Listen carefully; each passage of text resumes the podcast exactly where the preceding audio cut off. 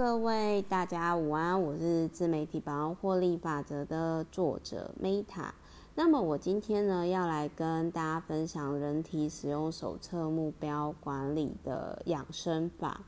那这一本书呢，我觉得蛮特别的，就是它卖了就是全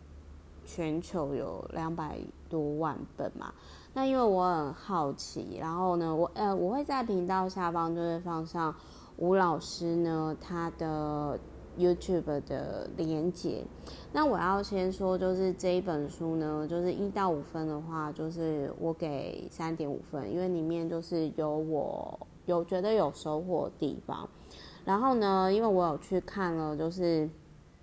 吴老师就他写的那个书籍嘛，然后我有去看他的频道，然后我就想说，哦，好，如果我超过五十岁以后呢，我就思考说我想要过什么样的生活。然后呢，就是我先跟大家分享，我会简单的来讲，我没有很仔细看这个书，但是就是我大概理解，就是说我的理解，这是我理解哦，不代表说它一定正确哦，只是就是跟大家分享我的感想，我的感想就是说。诶，一个工程师类型的老师，然后他就是有点类似说，他们的公司主要是以像，我不晓得之前大家有没有就是有去测什么检验什么虹膜仪，就是眼睛的瞳孔，然后知道说身体有没有健康什么的。那其实不是只有这个吴老板，就是吴老师，我之前也有。朋友的爸爸本身是博士，然后就是有买那种很贵的仪器，然后可以做什么测验之类的。那，但我那时候就觉得说，哎、好特别，因为我们昨天不是才刚分享另外一个国宝中医嘛，就是哎、因为你身体湿，所以才不健康嘛。那我我又好奇说，哦，好，所以这个感觉是比较偏。工程师背景的专业人士，然后他为了养生，然后他有代理，maybe 代理吧，或者是说有这样的机器，然后他来推广养生。那你可能会问我说：“诶，那 Meta，你觉得这本书有道理？但是你会去找这个吴老师吗？”我必须要老实讲，就是我个人会比较想要，就是去找真的是。本身是有受过专业的医疗背景，比如说除身体而湿的那个路易斯，只是虽然他可能已经过世了，或者是说像嗯，常在电视节目出现的那个宋燕仁医师，或者是之前我有讲过的那个怎么吃还蛮重要的刘医师，因为我还是觉得术业有专攻，可是。这一本书我，我我会觉得说它也有它的道理，就是大家可以去看看，就是说，哎，工程师类型的人怎么怎么养生之类的，然后大家也可以听看他的 YouTube 频道，我觉得他的有些观念，我觉得是有有道理的，而且我第一时间看到那个就是这个作者的时候，我心想说，嗯。感觉看起来好像张胜书老师那种张，就是那种爷爷的感觉，就是挺跟大家分享。可是我必须要讲，就是说，我觉得他很有道理，也有收获。但是我可能比较，如果真的要去看诊，或者是说真的今天我要调整我身体的话，我必须要讲，就是我还是会去找。像国宝中医，就是我昨天分享出身体是国宝中医的，就术业有专攻，这是我自己的选择，没有什么好与不好。但这本书我非常谢谢，有就是会提醒我，就是养生的部分，比如说他就有提到说，自愈是自我疗愈是养生最重要的一环。那医疗改变的，我觉得他有。讲一个很好的啦，就是养生是改变观念跟习惯。因为好，我这样讲好了，就是像以前我那个时候，就是我十多年前嘛，我不知道有没有跟大家讲，我就是因为给自己的压力太大，然后那时候在很前期发现有脂肪瘤的时候，我就去医美把它就是抽抽脂抽出来，然后后来医生是有跟我讲说，像脂肪瘤这种东西，如果没有理他，他就会越来越大。然后我后来就会说，因为我那时候就想说，哇，那会不会就是其实你是会恐惧的，会担心的，因为那时候觉得说好像我跟自己的身体不熟，而且拜托我才大学刚毕业，这么年轻，我我其实那个时候甚至因为这样，我其实那个时候会觉得说哦，我会不会活不过三十岁这样？然后后来就是说，呃，医生就说有些人就是你脂肪瘤，你之后又会再长，然后就是会一直长，所以我那时候就。开始，因为我本来本身是早产，我的能量我必须要说就是就没有很好，所以我就开始尝试很多养生的方式，所以也喷了不少钱。就是比如说我之前有说我相关什么 SPA 保养啊，什么那些，我至少花别人是花一台车在那个上面，反正我是花在这个领域上面。然后，但我我现在要讲的是说，我很认同一件事，就是。为什么晚上呢？就是不要运动。嗯，我之前有看过，就是好像不止一位啊，就是有讲过类似的这种概念。然后我自己有尝试过啊，我必须要讲，因为我真的就是晚上呢，就是如果有运动，我就睡不好。那他就有提到说，如果有一个个案，就是呢，他。晚上打完篮球之后，大概九点或十点，然后又去吃宵夜，结果后来就得了重病，所以四十七岁的时候他就得了就是心肌梗塞。所以在错误的，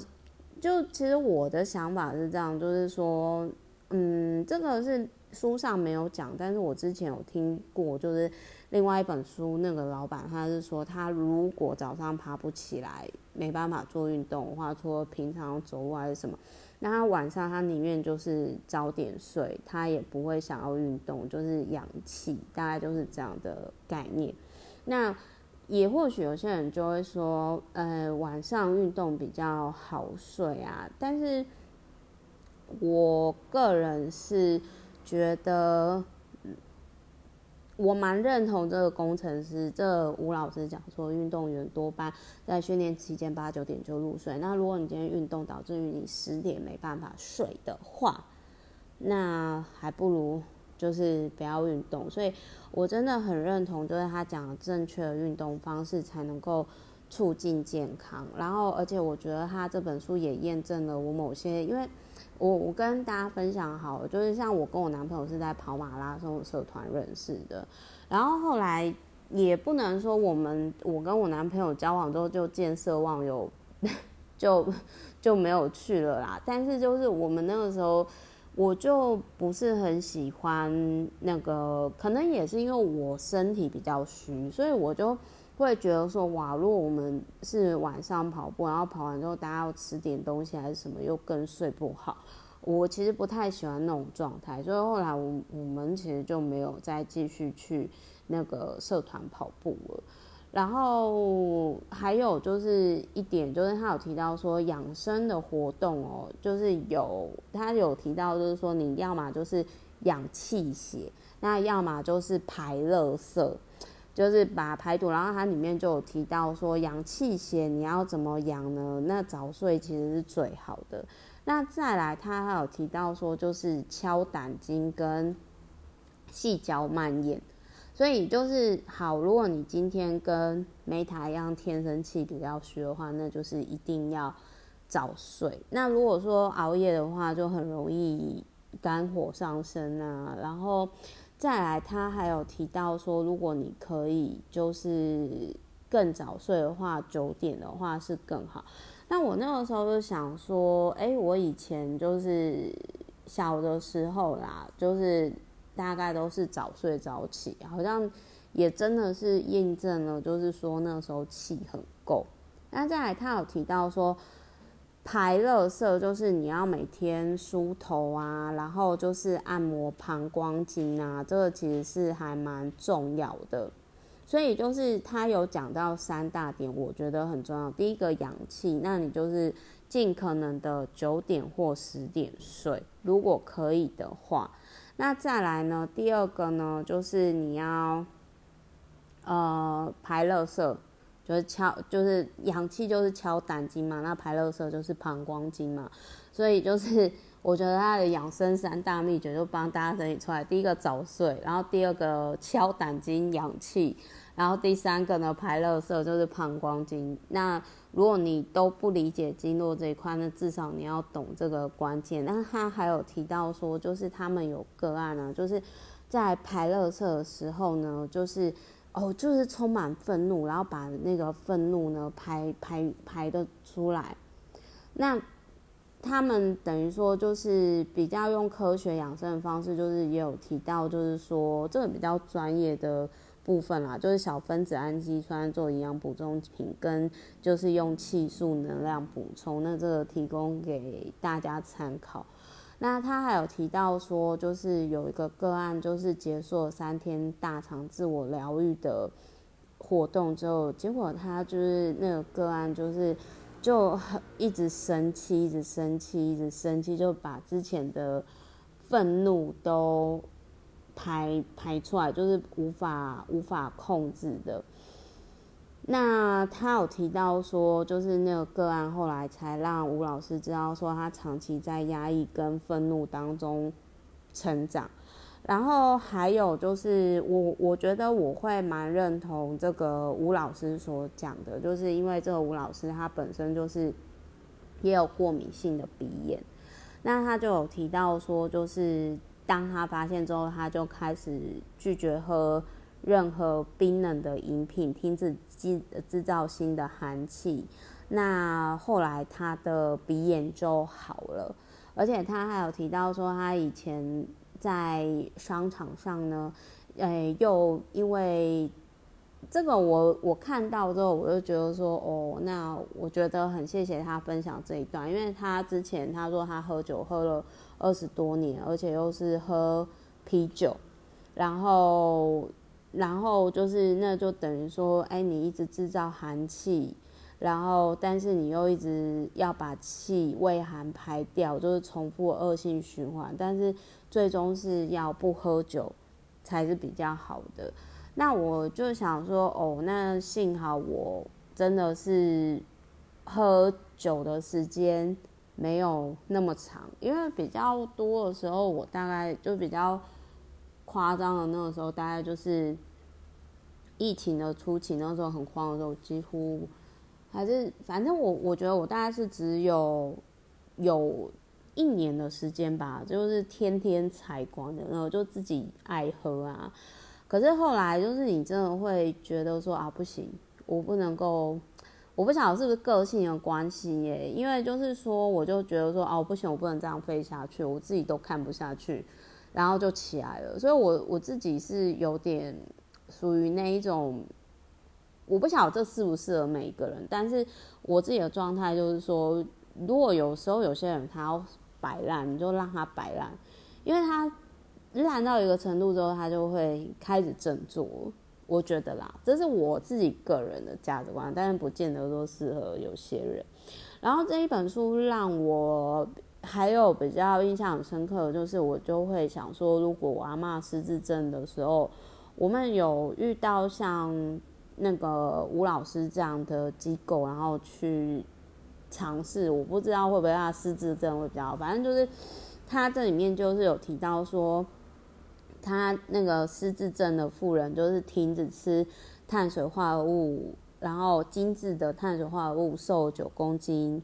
然后吃蔬菜水果跟瑜伽，呃，跟吃蔬菜水果跟那个吃鱼，然后同时开始。练习瑜伽以后，诶，他的失智症有大幅的改善。然后比较特别的就是说，他有补充维他命 B 十二跟 D，还有就是 Q10，以及尝试就是荷尔蒙补充疗法，以及就是每天进食至少十二小时，也就是说早餐跟晚餐之间至少空腹十二个小时。我觉得这是。蛮特别的，就是他没有吃中餐，然后就是只吃早餐跟晚餐，然后每周运动六天，每次三十分钟，也就是大概以老人来说的话，我觉得算是蛮多运动量的，这个也让我印象很深刻。那还有呢，就是他有。他也有提到，就是呃牙齿很重要，牙齿就是身体的山海关。然后他这他里面也有提到说做就是不要被药绑架，要做自己的药师佛。然后我心里想说，我可不可以不要做药师佛，我可以做如来佛吗？好，那。还有就是这里面有个案，就是让我比较印象深刻，就是他有提到说，呃，他有提到说，就是有些人可能是不适合断食的，他们也有遇到，就是断食了以后，结果对方的大肠完全无法蠕动，就就必须要装人工肛门的这个部分，所以我会觉得说，如果不太确定自己。适不适合断食，至少可以就是让自己的饮食啊，比较就是大量接触蔬果。那另外还有就是说，我个人是比较，我顺便跟大家分享一下，就是说有些人就会问我说，哎，Meta，那你就是有没有，比如说，因为我我要跟大家分享，就是我比较没有特别去找什么老师学习，但我觉得这种。可能也因为时候还未到吧，但是我我自己最近就是我有一个戏骨的老板，然后他就有说他要教我，就是他回台台北以后，我们就是几个朋友约一约，就是会想要，呃，他就是想要跟我们分享怎么就是练气功嘛。那我自己我会在选不同领域的老师，比如说我选瑜伽，或者我选气功，或者是我选。呃，这类型养生的老师，我都会去看。说，哎，我如果在这个年纪的时候，那这个老师他是不是我想学习的？我会自己去判断要不要选择。我不会批判啊，但是我会就是说，透过这样子去选择，说，哦，这个老师是不是我会花时间跟花钱想要跟他学习的？这是我自己在选择老师的。参考价值就是参考值，就是提供给大家参考。然后我想跟大家分享一下，就是我想跟大家分享一下，就是说我自己觉得，就是吴老师他讲了一些点，我觉得就是我我很认同。比如说三，我再重复三个，比如说他讲最重要就是第一个你要早睡。然后第二个呢，你要敲打，